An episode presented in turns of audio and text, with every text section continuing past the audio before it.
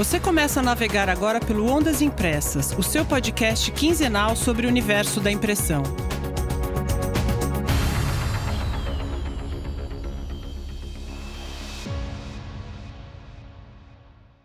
Olé, olé, militantes da impressão. Começa agora mais um Ondas Impressas. Eu sou Tânia Galuzzi, comigo para o vigésimo episódio da nossa segunda temporada, Hamilton Costa. Olá, Tânia. Olá, pessoal. Sempre um prazer tê-los aqui, sempre um prazer estar com vocês. Um abração a todos. Gente, hoje a casa aqui tá meio bagunçada, então vocês ouvirem alguns barulhos estranhos, tem obra, tem tudo aqui hoje. Mas vamos lá, gente. Tem passarinho, não? Passarinho não tem, tem outras coisas, mas passarinho não. Bom, gente, queridas e queridos ouvintes, hoje nós vamos falar sobre um assunto que dominou a grande mídia no início de novembro, a tecnologia 5G. Isso porque a Anatel, que é a Agência Nacional de Telecomunicações, promoveu o leilão do 5G arrecadando no primeiro dia 7,1 bilhões de reais. Claro, Vivo e TIM ficaram com os principais lotes. Elas se comprometeram a investir quase 40 bilhões de reais na implementação das redes. E isso interessa para a gente porque, diferente das gerações anteriores, o 5G foi projetado já pensando no uso pelas indústrias, como um suporte para a transformação digital das empresas e para a internet das coisas. Bom, o barulho foi grande, as promessas são muitas, mas a gente conhece bem os problemas estruturais no Brasil. Eu estava lendo uma matéria no Estadão onde o próprio presidente da TIM falava que é preciso cautela com relação ao que vai ser oferecido e o que será efetivamente entregue. Segundo essa matéria do Estadão, a operadora está pronta para ativar o 5G assim que a faixa de 3,5 GHz estiver disponível, mas ainda não se sabe quando isso estará concluído. A faixa vai ter que passar por uma limpeza para evitar interferência com o sinal das antenas parabólicas. Detalhe: o prazo máximo para ligar o 5G nas capitais é julho de 2022. Mas a expectativa dos analistas é que isso leve de dois a quatro anos para que o 5G esteja disponível nos diversos bairros das maiores cidades do país. E para a gente entender o impacto do 5G nas indústrias e principalmente no universo da impressão, conversamos com Oswaldo Laos Maia, gerente de inovação e de tecnologia do Senai de São Paulo, e com Elcio de Souza, diretor das escolas Senai, Teobaldo de Nigres e Barueri. Vamos ouvi-los. Elcio, muito bom receber você aqui no Ondas Impressas, tudo bem? Tudo bem, Tânia. Prazer imenso, parabéns pelo programa. Hamilton também, um grande amigo aí da casa. Obrigado, Elson, imenso, imenso prazer tê-lo aqui. Você também, Oswaldo, prazer em conhecê-lo, obrigado por ter aceitado o nosso convite. É um prazer em conhecê-los, eu que agradeço a oportunidade. Muito bom você estar aqui conosco, Oswaldo, obrigado. Bom, eu proponho, pessoal, a gente começar bem do início. Oswaldo, conta para quem está nos ouvindo o que, que exatamente é o 5G. Bom, Tânia, o 5G é uma quinta evolução das gerações de telefonia móvel. Nós tivemos o primeiro G quando vocês se lembram bem daqueles telefones antigos, né? O pessoal chamava de tijolão. Aquilo era voz, era simplesmente tráfego de voz. Depois nós tivemos o 2G, e aí começou a trafegar os primeiros torpedinhos, todo mundo lembra de, de, né, de, transmitir os torpedos, SMS e tal. Esse é o 2G. O 3G também foi uma pequena evolução disso e chegamos ao 4G. No 4G, a gente já começava a ter a possibilidade de comunicação também é, entre máquinas. Foi uma evolução natural. E agora chegamos à quinta geração de telefonia móvel, que é o 5G. Ela é, é mais do que uma evolução do 4G, é realmente uma jornada, ela é composta de várias possibilidades que vão mudar totalmente a vida que a gente conhece como conectividade, seja na sociedade, seja na empresa, seja na indústria ou no hospital. Ela permite aí taxas, vamos chamar assim, para não usar um, um tecniquez muito pesado, mas é que a velocidade de transmissão é diferente, é muitas vezes superior à do 4G, é, permite você fazer, baixar vídeos que, que você demorava em torno de, de 20 minutos, você vai ter isso em segundos, para você ter uma ideia, uma taxa aí de 10 gigabits por segundo, é esperado essa, esse nível de, de conectividade. As questões de streaming, assistir o vídeo por demanda, que hoje é bastante é, solicitado. A gamificação, ou seja, as aplicações em games tendem a se profissionalizar mais ainda. A questão na saúde, por parte de cirurgias remotas, veículos autônomos, robôs, máquinas, etc. O 5G é muito mais do que uma evolução do 4G, vai abrir novos potenciais, novas portas para a sociedade como um todo. É isso que eu ia te perguntar, porque dizer, dentro daquele de 1 ao 4 é um processo evolutivo. Esse é um salto, efetivamente, né? Ele é. Por isso que ele está trazendo assim no bojo dessa questão, é um questionamento mundial é um negócio de bilhões de dólares, centenas de bilhões de dólares. Veja só, o, o, leilão do 5G aqui no Brasil movimenta 40 bilhões de dólares e espera-se um retorno por parte das operadoras de mais de 150 bilhões de dólares. Ou seja, é, ela veio para transformar completamente a sociedade. Uau! Eu queria, como a gente tem muito técnico e muita gente que gosta de falar de tecnologia, eu queria entender é, exatamente no que, que ela difere do 4G. Então, para essa nova geração de rede de internet móvel, foram separados lotes de frequências de ondas de rádio por onde os dados vão trafegar. É isso. Mas por que ela significa esse salto em relação ao 4G? O primeiro motivo é esse que você mesmo disse, são lotes de frequências. E por que, que tem que ser vários lotes? Acho que todo mundo lembra do radinho da vovó, daquele radinho a válvula que de, de ondas médias, não é? Lá você tinha uma faixa de frequência muito característica, né? que ia de 550, 560 kHz a 1600 kHz. Com a evolução, chegou a famosa frequência modulada. Aí o que aconteceu? A qualidade do áudio muda muito em relação a uma transmissão de ondas médias. E por quê? Porque a, a frequência também é outra. De, além da, do tipo de modulação, ele vai de 88 MHz a 108 MHz. Ou seja, as capacidades estão intimamente ligadas àquilo que a gente chama de espectro. Não é? cada, cada frequência tem uma característica. E por isso, é, o 5G, para ele ser tão revolucionário, ele faz uso de slots de frequências em, em, várias partes do espectro, ou seja, vários pedaços de frequência em várias partes do espectro. Por que isso? Porque cada faixa de frequência se presta para uma aplicação. Enquanto você tem, por exemplo, essa primeira faixa de 700 MHz, é, é usada para a internet das coisas, cidades inteligentes, depois você tem a segunda faixa de 1 GHz, você pode ter mídia, saúde, agronegócio. E a última faixa lá de 30 GHz ou 26 GHz para mídia entretenimento, manufatura, automotivo. Cada faixa de frequência tem uma aplicação. Então, no espectro, numa linha, num eixo é, horizontal, você tem cada pedacinho de frequência usado para um tipo de aplicação. Essa é a grande é, característica desse padrão chamado 5G. Entendi, entendi. Isso deve ter a ver com essas faixas que você falou, devem estar relacionadas ao, ao, vamos dizer assim, não sei se eu posso usar essa palavra, mas ao peso daquele, daquele pacote de dados que vai estar andando por ali. Posso simplificar assim dessa forma? É necessário para o ouvinte entender, para que não fique uma, uma explicação muito árida tecnologicamente falando, a gente precisa dar esses exemplos mais, mais práticos. E, e isso também tem a ver com a área de cobertura, viu, Tânia? As frequências mais baixas têm uma área de cobertura maior e as frequências ah, mais elevadas têm uma área de cobertura menor. Então, só para dar um exemplo, numa fazenda, você vai poder usar uma frequência mais baixa, porque você está é, na plantação, ali você tem uma área grande.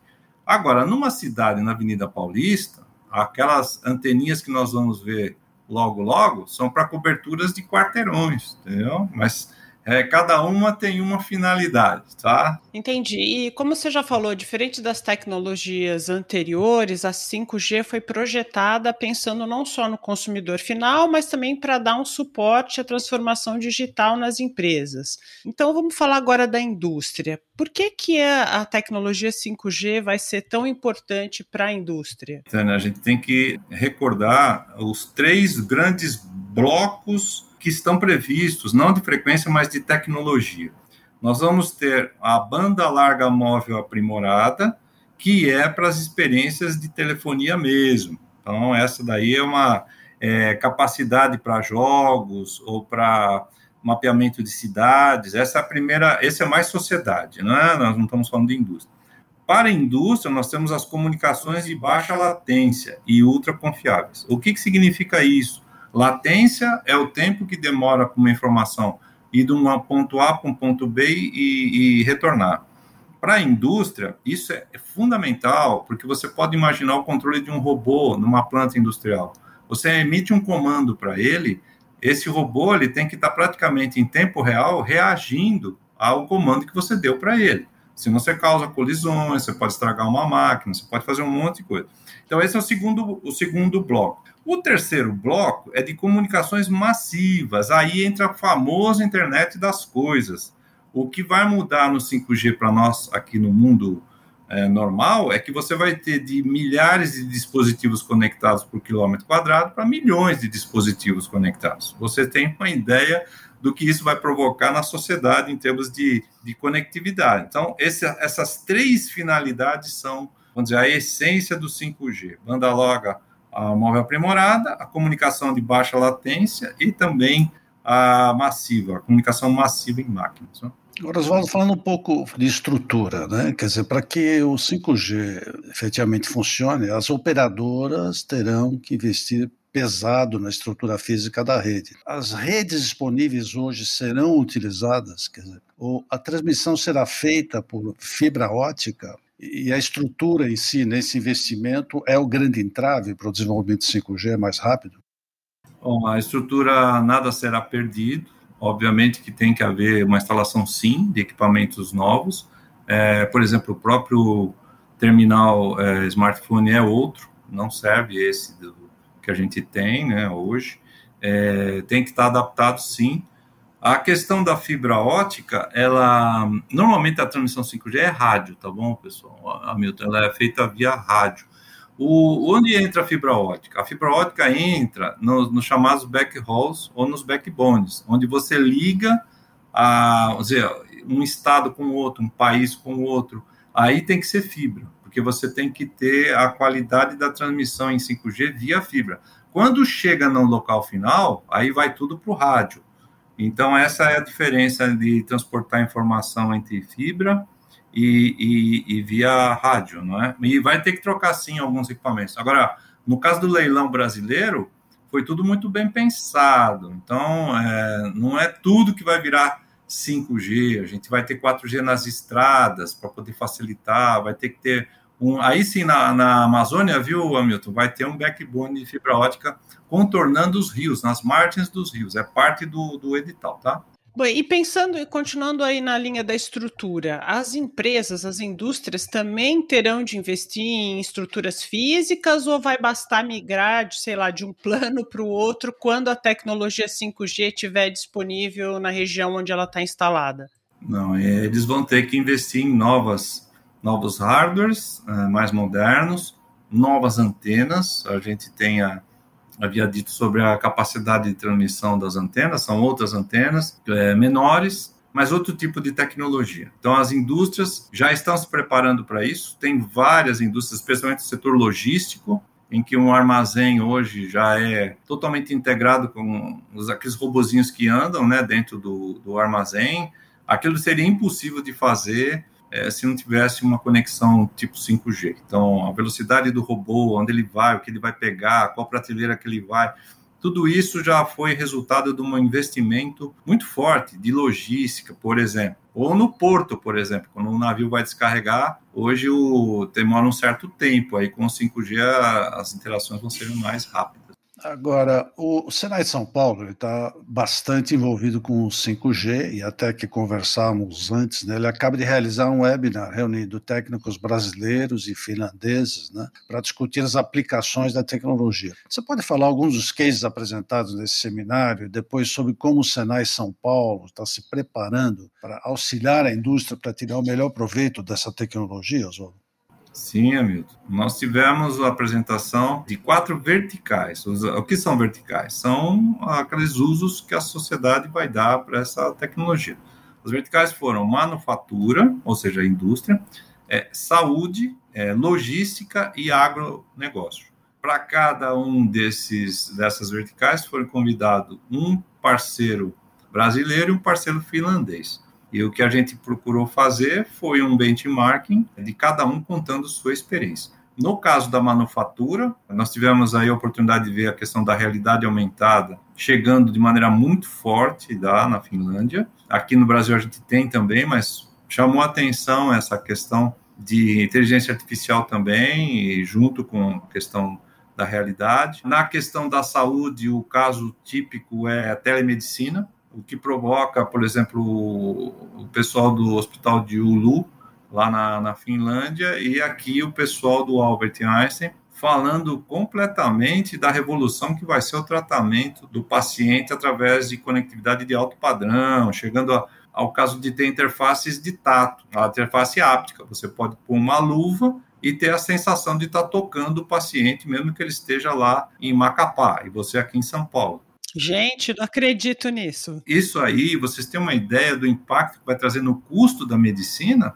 Ou seja, da oportunidade que você pega um, um especialista em São Paulo, né, um dos centros mais uh, modernos, e, e democratiza um tratamento muito sofisticado para quem não pode. Na questão da logística, por exemplo, foi o porto também de Ulu, é onde que você consegue ver se o navio está entrando com baixo calado. O Hamilton sabe da importância de tocar né, no, no, no, fundo de um canal de um porto, é um prejuízo enorme.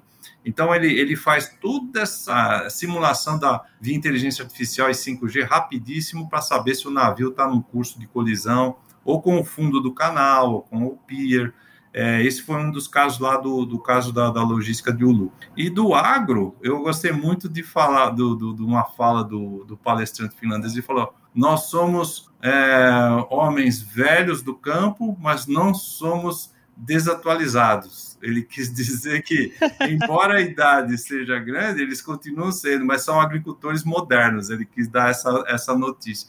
E aí vem de tudo: é seleção de grãos, seleção é, ah, o, o, mapeamento do, do, solo na fazenda, ah, o, o, trator autônomo, se ele deve parar ou não, é, a questão toda de, de isso traz uma, uma, produtividade muito grande. Então, os cases que eu citaria assim são, foram esses. E no caso do Senai, nós estamos implantando um centro Senai de conectividade para fazer frente a esses desafios. Vai ser aqui na Vila Mariana. E de lá nós vamos interconectar outras escolas, outros centros de tecnologia do Senai com tecnologia 5G e vamos trazer lá o centro nervoso. Então, toda vez que uma indústria quiser conhecer um caso, a gente vai levá-la a visitar a escola da Vila Mariana, o centro da Vila Mariana, e de lá ele pode acionar uma planta de manufatura, uma planta de etanol em Sertãozinho, a própria escola de artes gráficas, todas essas instalações que vão estar conectadas nesse hub, vamos chamar assim, que é da onde a gente vai comandar e mostrar para a indústria o que dá para fazer. Muito legal. Agora, só um parentezinho que você citou nessa conversa finlandesa, a questão da realidade aumentada. Né? Então, isso vai viabilizar ainda mais essa questão do metaverso, né? que está indo o Facebook, os outros para extrema utilização da realidade aumentada. Eu queria só embarcar nessa pergunta do Hamilton e o exemplo que eles trouxeram lá de realidade aumentada, ela estava sendo aplicada aonde? Em embalagem? Em impressos? Onde é que ela estava? Ah, era no caso da indústria, né? Mas é, era, por exemplo, numa planta industrial. Agora ah, veja, entendi, quando a gente entendi. fala de aplicação, não tem diferença nenhuma falar que vai ser aplicação uma coisa que você está produzindo um hardware, uma máquina, ou numa embalagem. Eu diria até que no caso das embalagens, que tem a palavra de ordem hoje, são as embalagens funcionais inteligentes.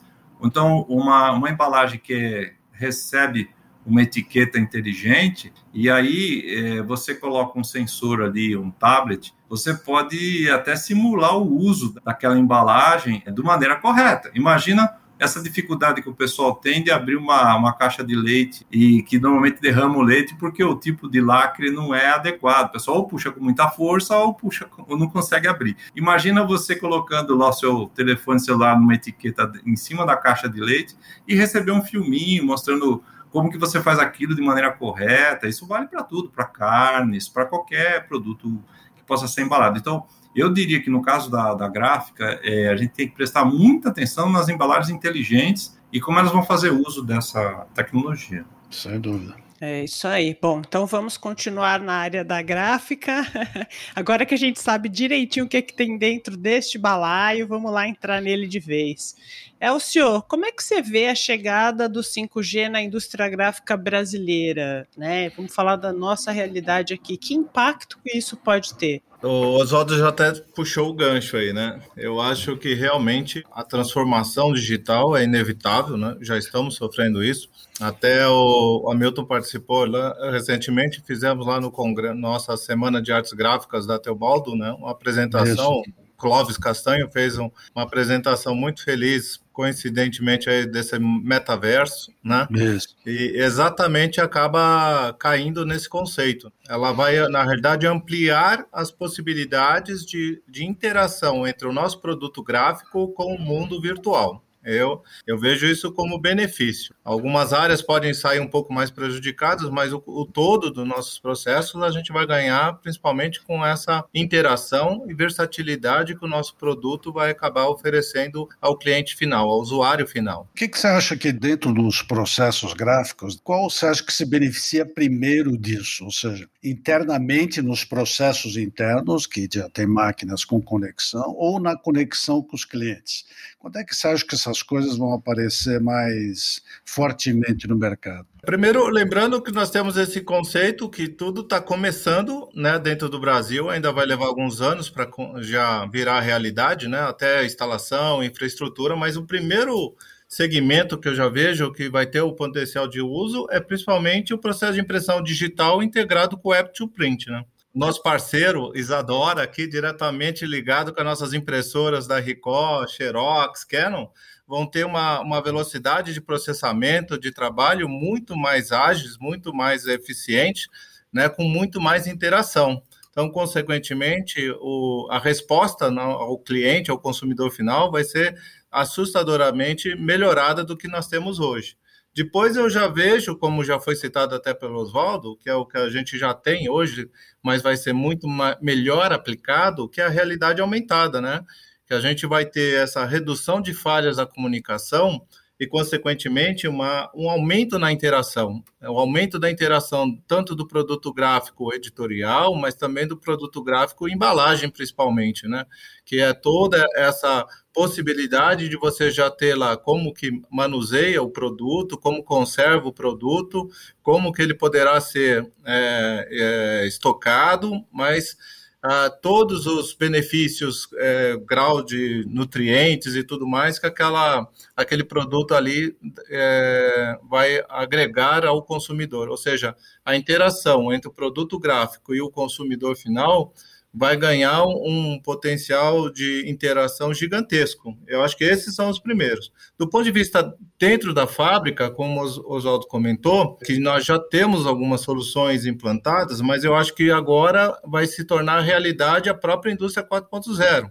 Porque quando a gente vai ter uma interação, acho que a primeira fase vai ser uma gestão em tempo real da produção que hoje a gente tem uma certa latência, a gente não tem uma possibilidade muito de interferência nos equipamentos, até pela própria questão de cibersegurança, mas também pela própria possibilidade de demora de resposta dentro de uma máquina que está rodando 18 mil folhas por hora, nós temos que ter uma, uma gestão operacional ali bastante grande, né? Segundo, nós temos a parte da manutenção remota, né? Que a gente poder estar tá interagindo com nossos, nosso mercado sofre muito com isso, né? Nossas máquinas normalmente importadas e você tem aquela dificuldade de ter que chamar o técnico, ainda mais num Brasil como o nosso, né? Gigantesco de deslocamento e tudo mais, mas não, o próprio técnico com óculos de realidade né, aumentada, vai poder colocar ali já poder fazer a interação junto com aquele técnico da Alemanha ou os Estados Unidos, qualquer que seja, fazer as correções necessárias, né, em tempo real. Isso que eu acho muito interessante.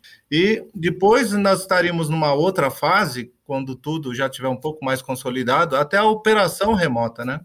Que nossos equipamentos estariam sendo operados ah, remotamente, e inclusive com a parte de alimentação, como o Oswaldo comentou aí dos, dos robozinhos lá, já pegando o pallet do papel, já colocando na máquina, alimentando a máquina, já pegando na saída, levando para a unidade lá de, de corte vinco, e assim você faz a interação total da empresa. É lógico que nós estamos falando de um futuro, quando tivesse full automático, aí ainda demora um pouquinho para a nossa realidade aqui em termos de, de, Brasil, né? Mas quer dizer que o gráfico vai poder gerir a gráfica dele lá da praia. Esse é o sonho dos empresários, né? Sonho, né? É, é o sonho dos empresários, né? Você delimitou bem, começando pela gestão, depois manutenção remota, né? E depois a operação remota. E você falou que vai demorar uns anos. Isso a gente está falando do quê? A gente está falando de 10 anos, de 15 anos, 5 anos? Ou eu estou sendo louca em, em perguntar isso para vocês e não dá para fazer essa previsão? Deixa eu dar uma, uma ajuda aí nessa sua resposta. Aqui no, no Senai, a gente faz né, interação com as empresas e proporciona ajuda a elas, assistência técnica tecnológica. Nós já estamos fazendo os cases de, de automação para smartphone, para o empresário ter na, na palma da mão a sua questão toda de controle de células, né, de produção. Hoje já é uma realidade, a gente tem vários casos que a gente já pratica e já instalou, obviamente com 4G, mas agora com, com o 5G chegando, isso só vai aumentar assim a porcentagem de velocidade com que você faz essas interações. Mas hoje aqui no Senai já é uma realidade. Nós temos uma bolha 5G funcionando na escola de São Caetano com licença especial da Anatel. Então lá quem quiser verificar em loco o que é o 5G já funcionando, está funcionando há mais de um ano já dentro do Senai, uma bolha 5G com equipamentos, eh, no caso lá Nokia, e inclusive com robô autônomo se movimentando já com tecnologia 5G, ou seja, já está tudo preparado para isso. E eu gostaria só de, de, colocar mais um ponto aí que tu falou do metaverso, e aí uhum. me remete à questão do UX, a questão da experiência de usuário, seja ela consumidor, seja ela um empresário ou alguém que você está fazendo uma estratégia de marketing. Então, eu diria que para vocês que essa interação está mudando profundamente. Hoje, uma concessionária de automóveis não precisa ter o automóvel para você fazer a experiência completa do usuário. Acho que isso vai acontecer em tempo muito rápido com quase todas as indústrias, pelo menos na parte de demonstração de produto. E penso que na área da, da gráfica, aí, por exemplo, citando embalagens ou, ou outros processos, simulações em tempo real, sem estar acontecendo fisicamente, vai ser no mundo cyberfísico, vão ser cada vez mais é, constantes e rápidas de acontecer. E isso impacta no X e lá na frente o consumidor é que está procurando o item customizado, famosa customização lote 1, o consumidor, o consumidor ele quer aquilo. Então ele quer uma embalagem. Eu, eu vislumbro até a possibilidade de você produzir lotes de embalagem que hoje são feitas às milhares, ou milhões, até personalizado. Eu, eu vejo até a questão de, de imprimir a própria fotografia do usuário naquela embalagem e tornar aquilo tão personalizado que o pessoal vai ter a caixa de suco de laranja com a fotinho da família ou coisa desse tipo. Olha, eu te diria que tem grandes empresas, aliás, na próxima, fazendo um spoiler aqui, né, Tânia, na próxima revista Bigraf, vai ter um artigo de uma, uma pessoa que é da área de, de, pesquisa e desenvolvimento da Nestlé, prevendo exatamente o que você está falando, Oswaldo. Parte, exatamente. Parte de uma, uma, uma, impressão estática, mas ela vai se diversificando na ponta para assumir áreas cada vez maiores de personalização e de customização. E o 5G que vai permitir isso muito mais pelo que está falando. Muito legal. Antes de fazer a próxima pergunta para o Elcio, Oswaldo, essa unidade que você falou, que é em São Caetano, as pessoas podem visitar? A gente pode visitar? Pode, pode. Eu já deixo o convite a vocês, só façam uma agenda lá. Nós já temos lá toda essa questão do drone, passeando em um armazém, claro, é um mini drone, mas com câmera instalada, fazendo leitura de QRs nas prateleiras, fazendo inventário, E isso eu falo para vocês, é para qualquer indústria, não só a gráfica. Então, convido vocês sim, façam uma imersão de transformação digital lá na Escola de São Caetano. Outros centros nós temos também, mas é o que está mais na, no espírito do 5G é a Escola de São Caetano. Muito legal, muito bom, hein, ouvinte? Quem quiser conhecer, vamos lá. Bom, é, o senhor, deixa, deixa eu te perguntar agora, olhando para o gráfico, né? O que eu quero saber de você se muda alguma coisa na formação desse profissional a partir né, da, da tecnologia 5G. E antes de você responder, aproveitando que o Hamilton puxou a sardinha da revista Bigraf, é, eu quero te dar os parabéns pelos 50 anos da Teobaldo Denigres. A gente tem uma matéria muito legal falando sobre os projetos da escola na próxima edição da revista Bigraf, a 310 2010. Então aproveito já para deixar aqui os meus parabéns pelos 50 anos da Escola Senai Teobaldo Denigres. Obrigado, Tânia. É, realmente é, são 50 anos de, de, muito trabalho, muita transformação, graças a, a, muitas pessoas como você, o próprio Hamilton, grande colaborador da escola, né, e outros grandes parceiros que nós temos lá. Né? Então, esse mês está sendo de bastante comemoração do ponto de vista de transferência de conhecimento, tecnologia, desde a nossa semana tecnológica, mas vamos ter mais eventos aí até o ano que vem. Aí. Em relação ao que você comentou, realmente nós já estamos fazendo, né? Nós já estamos mudando. Coincidentemente, inclusive, que um grande incentivador de nós estarmos já trabalhando com isso há bem mais tempo é o próprio professor Oswaldo aqui presente, né? E o nosso diretor regional, Ricardo Terra eles sempre tiveram essa visão tecnológica para o Senai.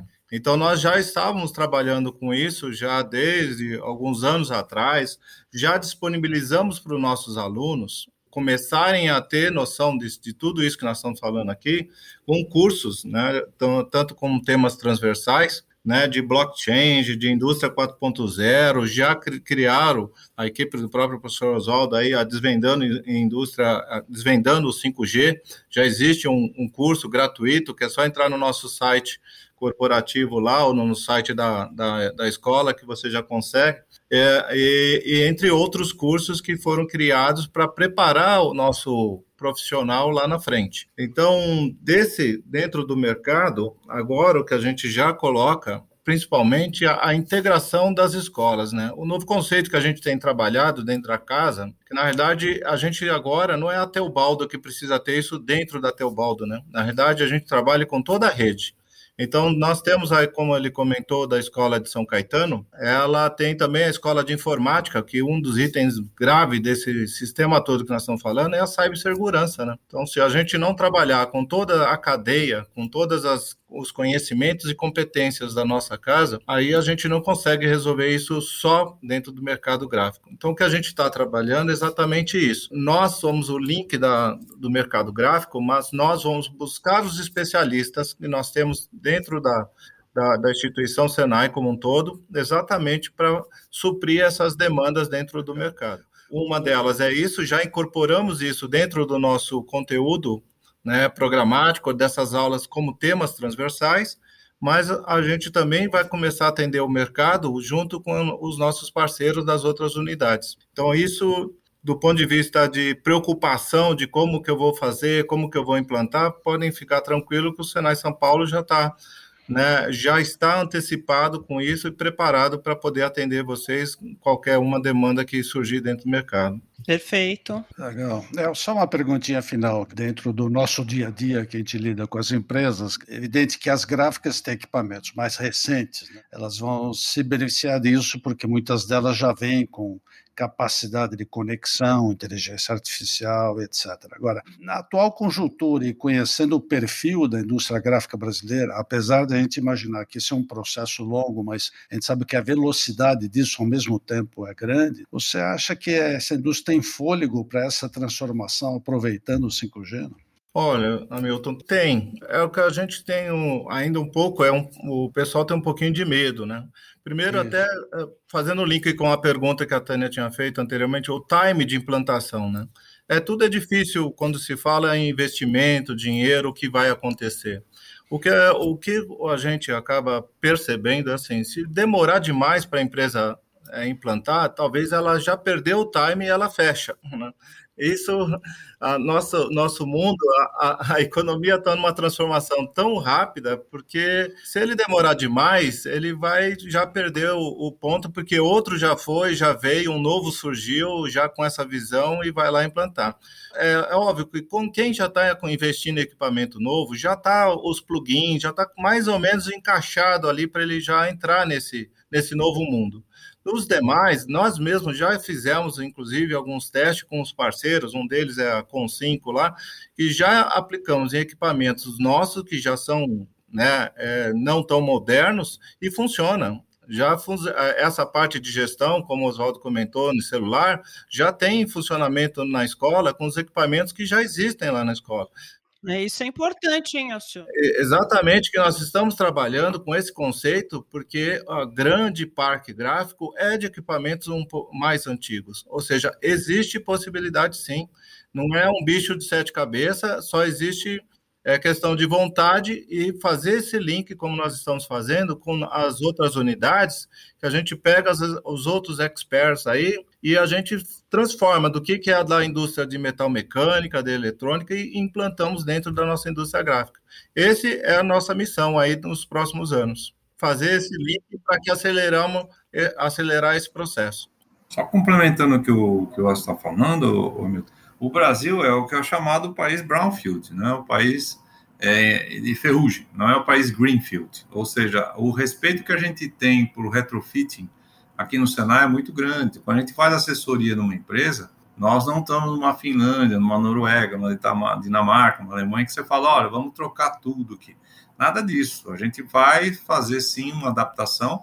Muitas máquinas estão aí com hardware defasado, mas passíveis de serem é, modernizados. Então, o recado que a gente deixa é respeito ao brownfield e dá para fazer, é, e nós já estamos é, fazendo. Não, não se espera aí que o parque industrial brasileiro seja totalmente é, modificado. Então, ele vai sofrer um rejuvenescimento tecnológico, e isso faz parte da estratégia do Senai também para as indústrias, não?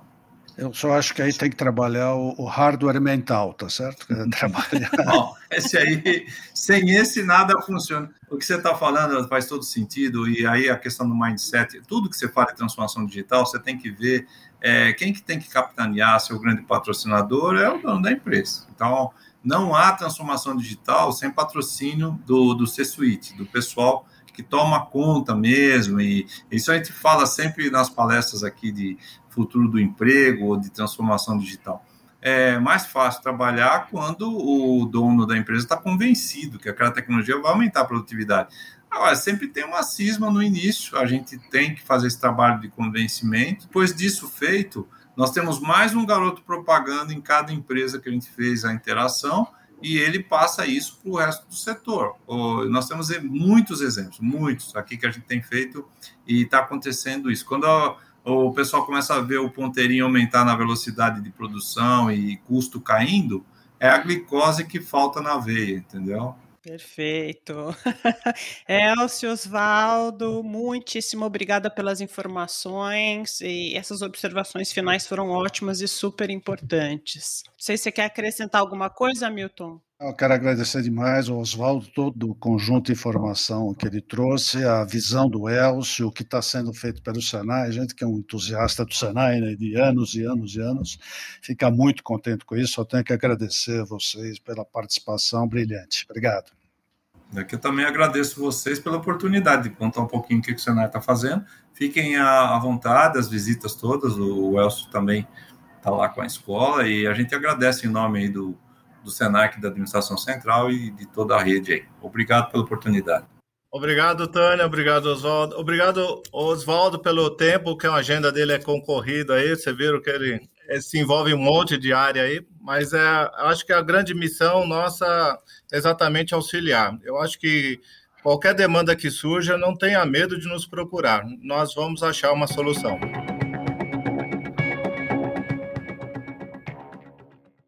Impressão final.